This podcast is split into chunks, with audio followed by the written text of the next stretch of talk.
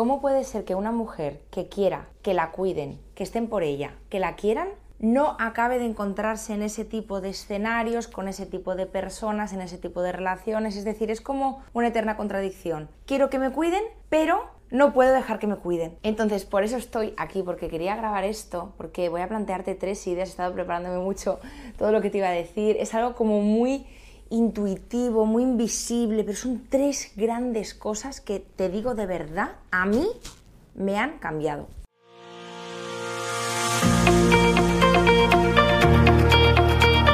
Encuentra inspiración para irradiar la autoestima y autenticidad que necesitas para traer las relaciones que mereces. Estás escuchando el podcast del programa Mía, soy Sandra y ayudo a mujeres atrapadas en relaciones que les restan a ganar en seguridad y a empoderarse para sentirse por fin dueñas de su vida. Me encantará compartir contigo lo que a mí más me ha ayudado.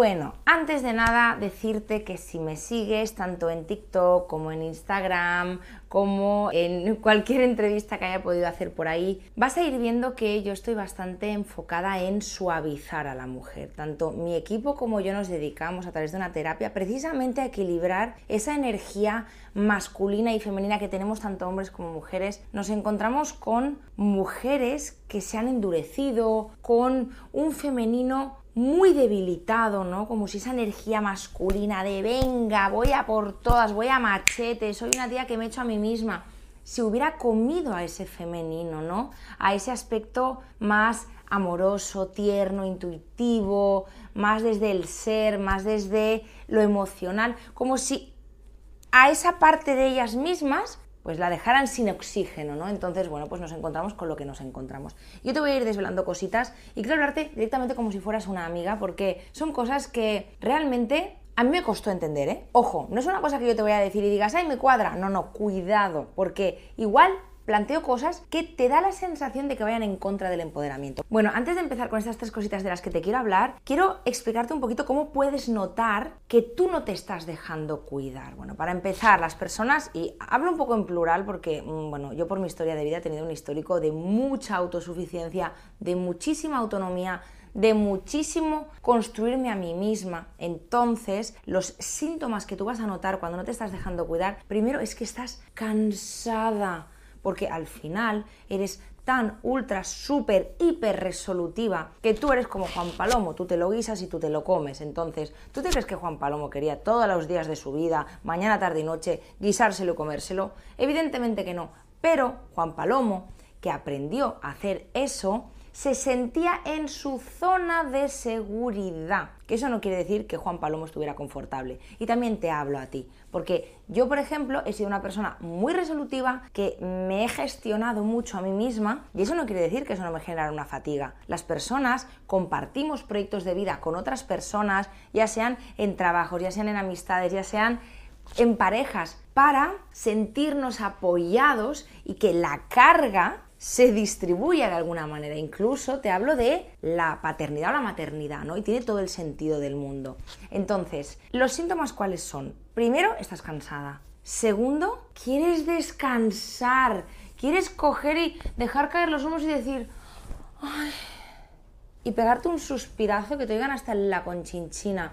En tercer lugar, vas a notarte algo endurecida, ¿no? Como esa sensación de que haces mucho pero no estás enternecida, no andas por la vida de una manera suave, dejándote llevar, sino que estás como así, endurecida, ¿no? Contraída, por así decir. De hecho, no sé si te pasará, pero yo sufro mucho de cervicales y una de las grandes cosas que yo comprendí con el paso de los años es que al final de las cervicales se deposita la responsabilidad y si tú estás todo el rato apretando porque tienes que cumplir, qué hacer, que llegar, pues al final tus pobres cervicales te dicen, hija de Dios, o te dejas cuidar y te suavizas, o colocas bien tu femenino o esa energía masculina tan dura, ojo que también la necesitas, se te va a comer con patatas. Y todo lo que vas a traer desde ahí van a ser personas con esa energía de dureza.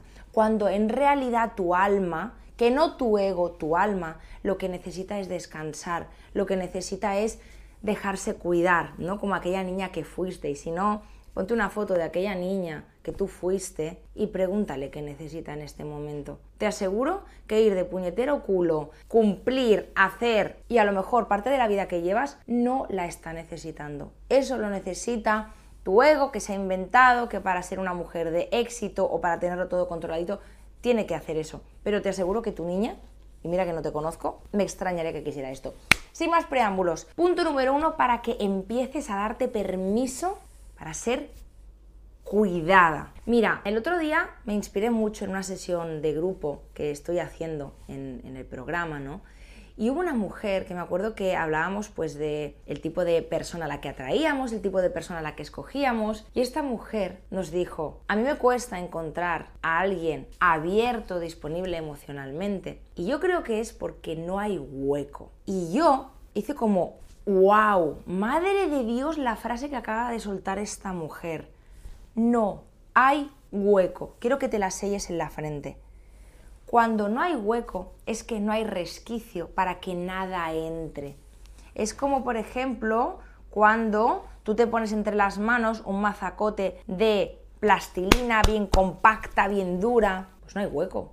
En cambio, si coges un puñado de arena del desierto, pues se te va escurriendo por los dedos y sí que hay hueco. Pues a eso me refiero.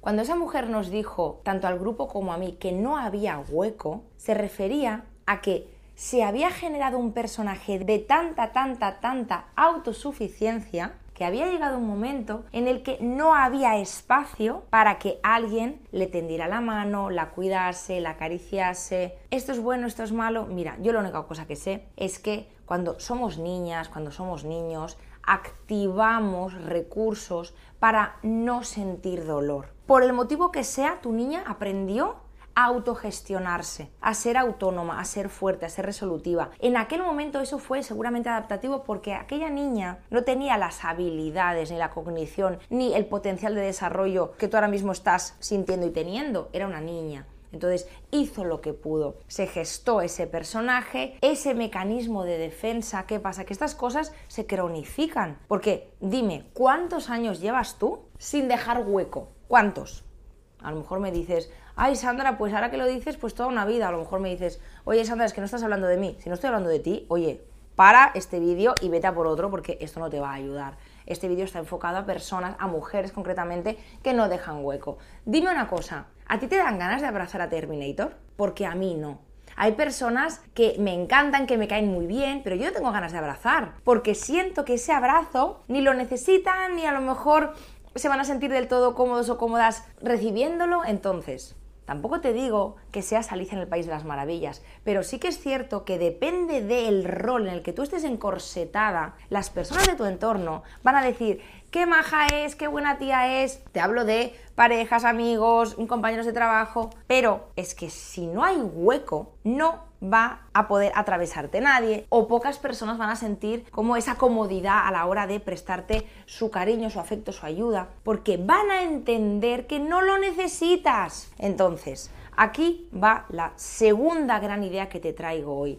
Mira, yo llevo un tiempito en el mundo de la psicología, del crecimiento personal, me he leído muchos libros, he leído a muchas personas, he visto muchos vídeos, yo misma he recitado cosas que ahora les digo, porque yo te digo una cosa, la evolución consiste en esto. Hay cosas que a lo mejor en el pasado decía y ahora digo, ostras, me he dado cuenta de que no, y necesito transmitírtelas a lo que iba. Parece como que está muy perseguida la palabra necesitar. Yo no necesito, yo no necesito. No, yo no necesito, yo escojo mira, déjate de leches y te lo digo así claramente porque es que yo de verdad, cuando yo le digo a mis amistades, guau, necesito ir a la peluquería, tengo las puntas hechas un Cristo, a mí nadie me dice nada. En cambio, cuando digo, ay, necesito compartir mis días con alguien con quien conectar y pasármelo bien y sentirme amada, me mirarían así como diciendo, ¿qué? La fundadora de programa mía está diciendo que necesita. Sí, sí, a veces necesitas un abrazo de una persona que no es un amigo o no es tu hermano o no es mm, tu tía. Necesitas ese amor romántico, esa conexión tan profunda, esa intimidad. Y cuando digo la palabra necesitar, que a lo mejor a ti ya te están rechinando todas las partes de tu cuerpo, yo te digo, si eso no lo recibes, morirte no te vas a morir. Tampoco te vas a morir si no vas a la peluquería y te cortas las puntas. Y tampoco te vas a morir cuando dices que necesitas sí o sí un café. Pues si no hubiera café, te aseguro que no te morirías. Pero sí que es cierto que vamos a empezar a introducir la palabra necesitar de una manera como más amorosa, más natural, sin tanta persecución. Yo sé que hasta el día de hoy te habrán dicho 30.000 veces que como mujer adulta tú no necesitas de nadie, porque eso son palabras que a lo mejor manifiesta tu niña. Tu niña en aquel momento sí que necesitaba del cariño, del amor de otras personas, tú ahora no. Es cierto, evidentemente, eso no quita que tú puedas verbalizar necesidades que al final necesidades pueden ser perfectamente deseos, porque como te digo, tú utilizas la palabra necesitar mil veces al día y si no lo obtuvieras no te morirías, pero son deseos y está bien. Incluso el otro día en uno de los grupos a una mujer también le costaba manifestar el quiero tener una pareja con la que sentirme conectada, ¿no? Fíjate que pronunciar esta frase, imagínate los personajes tan duros que nos montamos para sobrevivir, que luego además los hemos construido para sentirnos a salvo y al final ese personaje es el que hace que tú no estés obteniendo aquello que tú quieres genuinamente en el fondo de tu corazón en esta vida. Seguramente ese personaje hace que no haya hueco, que a los demás no les dejes ver que eres una persona vulnerable, con necesidades, incluso frágil, que necesita pues que la abracen, una persona más tierna, porque ese femenino, como te digo, se ha debilitado tanto por este mecanismo de defensa tan duro que has activado, que ojo, te fue de puta madre, con perdón, en su día. Pero tenemos que plantearnos si ahora ese mecanismo de defensa es tu verdugo en nuestra terapia, en programa mía, que son terapias de grupo, siempre son de grupo porque nos gusta mucho inundaros de energía femenina porque como te digo está muy debilitada. Estamos en una sociedad muy enfocada al éxito, al parecer, al hacer, al conseguir y nos olvidamos de esa parte en la que, bueno, el modo vacaciones, ¿no? Que yo le llamo. Entonces, cuando las mujeres se juntan, hay un clima en que nos dulcificamos, generamos esa energía de amor que nos hace tanta falta, ¿no? Entonces, ¿por qué te decía esto?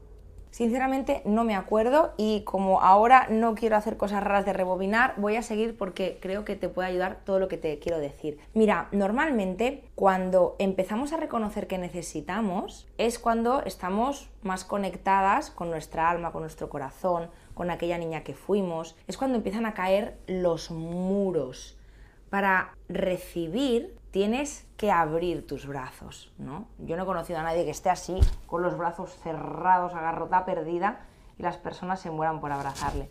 Eso no existe. Yo te lo digo porque yo estuve en una época de mi vida muy, muy, muy, muy endurecida y normalmente lo que me ocurría es que el tipo de personas con las que conectaba eran personas también con una energía más dura que yo. Incluso yo he llegado a ridiculizar, y me sabe mal decirlo, pero es que es así, he llegado a ridiculizar a hombres más conectados emocionalmente, más tiernos, más dadivosos en aquel momento de mi vida. Eso es una proyección, simple y llanamente como yo no me permitía esa parte, a mí me venía un hombre con esas características y directamente yo lo rechazaba, porque seguramente lo asociaba con una falta de poder, con una debilidad, con una inseguridad, cuando realmente eso era simple y llanamente una proyección. Yo veía en el otro aquello que yo no me permitía y que gracias a Dios con un proceso de terapia y varias cositas que llevo encima me lo estoy cada vez permitiendo más, me siento más equilibrada y ahora ese hombre con esas cualidades que antes rechazaba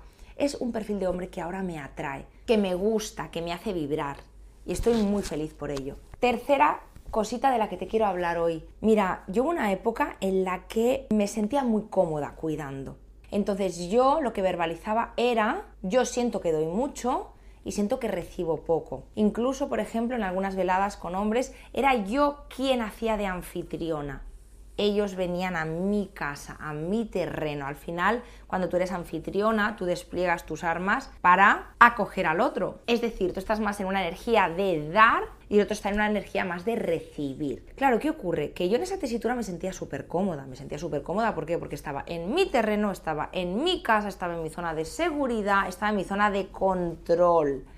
¿Qué ocurre? Que en el momento en el que yo hice este clic dije, ¿qué me está pasando? ¿Por qué yo no estoy yendo a casa de ellos? ¿Por qué yo no puedo sostener la incertidumbre de cómo me voy a sentir en casa de esa persona? ¿Cómo va a ser estar durmiendo en una cama que no es la mía? ¿O cómo va a ser amanecer en un entorno en el que yo no estoy en mi salsa? Al final me di cuenta de que cuando yo daba, yo me sentía con el poder, porque al final no es lo mismo, nunca es lo mismo en la guerra cuando un país invade que cuando un país es invadido. Y te explico esto porque cuando tú das, tú sabes lo que pasará, tú eres el emisor, tú tienes claro lo que va a ocurrir. Evidentemente no sabes cómo va a reaccionar el otro, pero es lo mismo dar una sorpresa que te la den a ti. Yo no sé si alguna vez en tu vida te han dado una sorpresa, pero francamente, para mí es un ejercicio de rendirse, de soltar, de confiar, de dejarse llevar y de abrir tu corazón a lo que pueda pasar.